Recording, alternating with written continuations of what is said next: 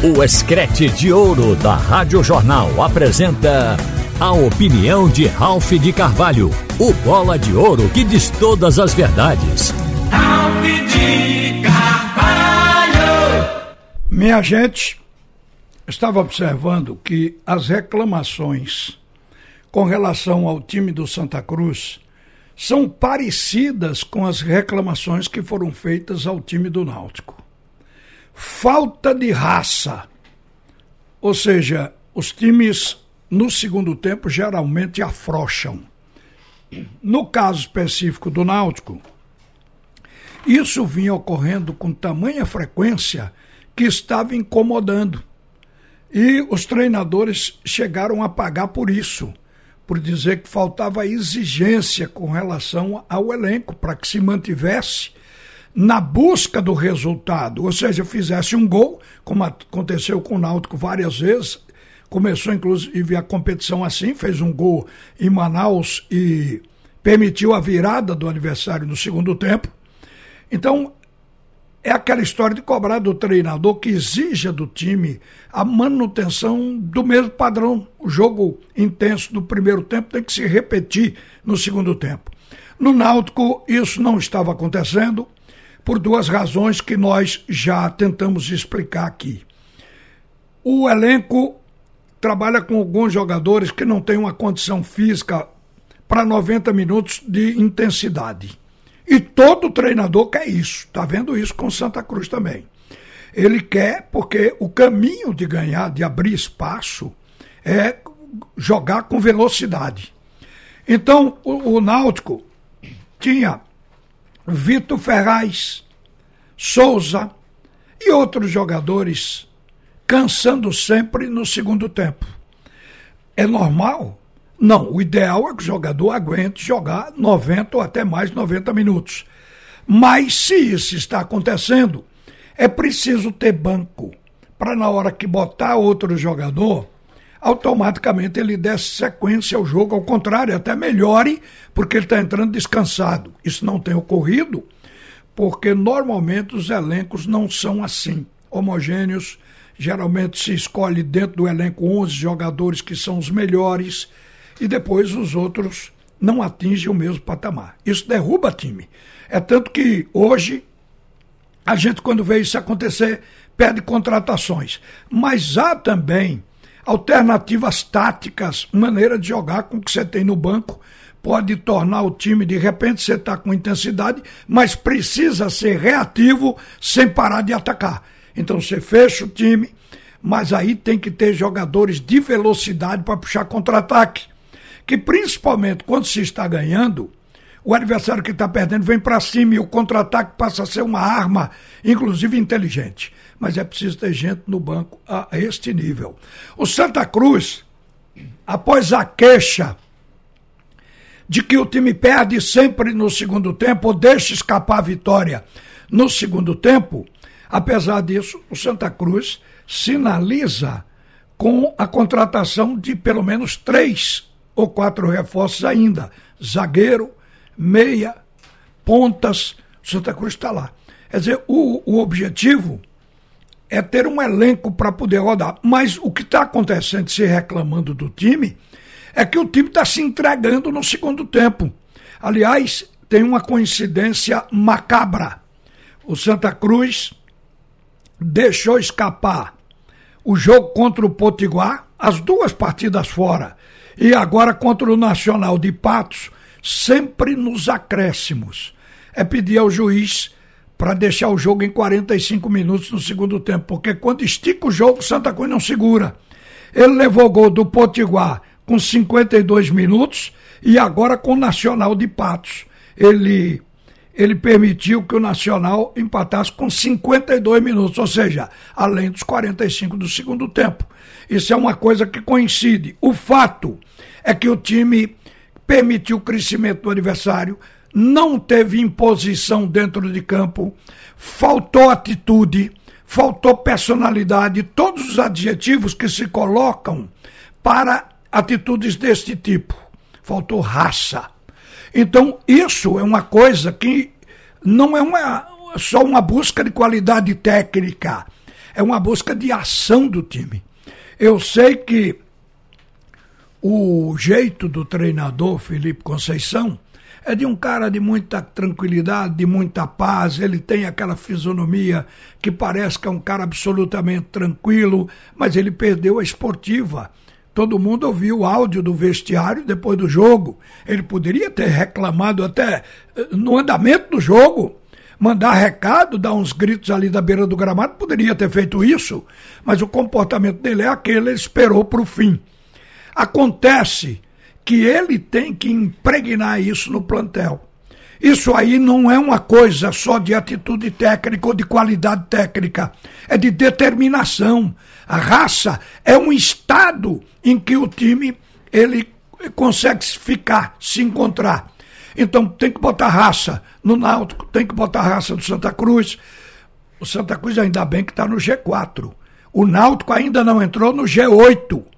Na, no caso do Náutico, oito se classificam nesta primeira fase e no Santa Cruz quatro, porque o grupo do Santa é de oito. Então, o Santa está lá, está no grupo de classificação, o Náutico ainda não. Agora, ambas as equipes estão precisando de uma coisa independente, para fechar o assunto, da qualidade técnica, que é determinação, atitude, raça, simboliza tudo na expressão raça. Santa Cruz está precisando disso. Então eu acho que é isso que tem que passar. A imprensa agora deu um levante a partir da reclamação do próprio técnico e de alguns jogadores do elenco que estão sentindo que isso está acontecendo, estão pedindo mais empenho. Então Santa Cruz, ele precisa disso, o Náutico precisa disso. O esporte já pratica dentro de campo futebol com intensidade. O técnico Enderson Moreira conseguiu isso muito cedo porque foi uma filosofia empregada desde os treinamentos na pré-temporada e que o time está aplicando dentro de campo. Quando o esporte joga sem intensidade, a ideia que passa é que o time está referindo cansaço, porque tem sido uma tônica, o time sempre intenso propondo o jogo, buscando resultado. Então, Náutico e Santa Cruz é que estão devedores neste aspecto e por isso a gente está falando aqui. Mas eu queria terminar falando da questão de manipulação de resultado. A CBF começou a julgar aqueles oito atletas em que ela suspendeu preventivamente por 30 dias, onde se inclui aqui o jogador do esporte Igor Carius. Ontem julgou dois. E esses dois já pegaram as punições. O Romário, que foi banido do futebol, ainda vai pagar 25 mil de multas. E o Gabriel Domingos, que pegou 720 dias os dois eram jogadores do Vila Nova de Goiás. O STJD puniu. Eu falei aqui outro dia que o STJD está se antecipando à justiça comum, que também vai julgar. Porque este processo ele foi produzido pela denúncia do Vila Nova, acatada pelo Ministério Público de Goiás. O Ministério Público procedeu a investigações e já apresentou à Justiça que aceitou as denúncias. Então eles vão a julgamento lá também e podem pegar cadeia. Acontece que a CBF também tem que julgar, de acordo com o STJD, é de acordo com o Código disciplinar do futebol desportivo. Então, eles terão duas punições. A CBF se antecipou.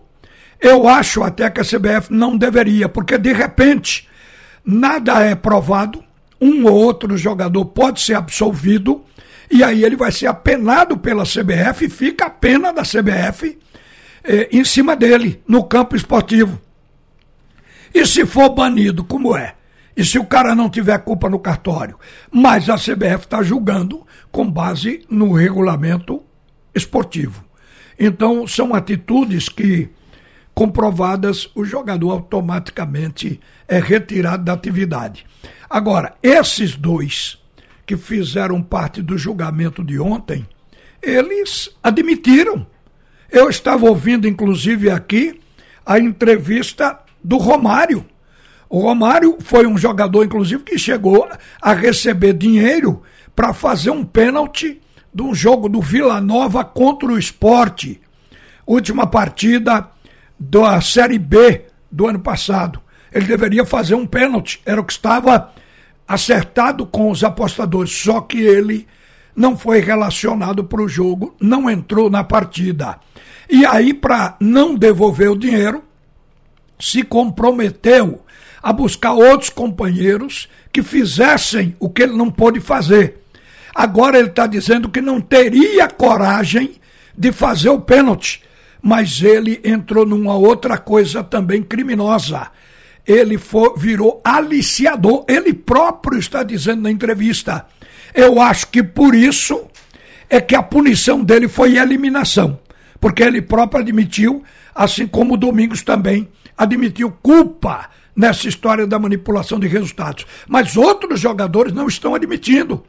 Nem ainda teve uma prova por parte da investigação do Ministério Público de Goiás para que a gente tomasse conhecimento se aquilo era de fato verdade. E um desses jogadores é o Igor Carius, que está o tempo todo dizendo que não participou, que não cometeu, e o advogado acha que vai provar a inocência dele. Então vamos esperar. Só que a CBF está é, tá julgando. O Carius está na pauta para ser julgado quinta-feira, na reunião do tribunal. Ele pode ser apenado pela CBF, assim como esses dois já foram, antes da decisão da Justiça Comum. Então, isso é o que pode acontecer. Mas a CBF diz que está tendo cuidado, ou melhor, o STJD, que está tendo cuidado de acompanhar o processo junto ao Ministério Público. Então, eles devem estar dando o gancho para os jogadores com base na culpabilidade que eles entendem que os atletas tenham.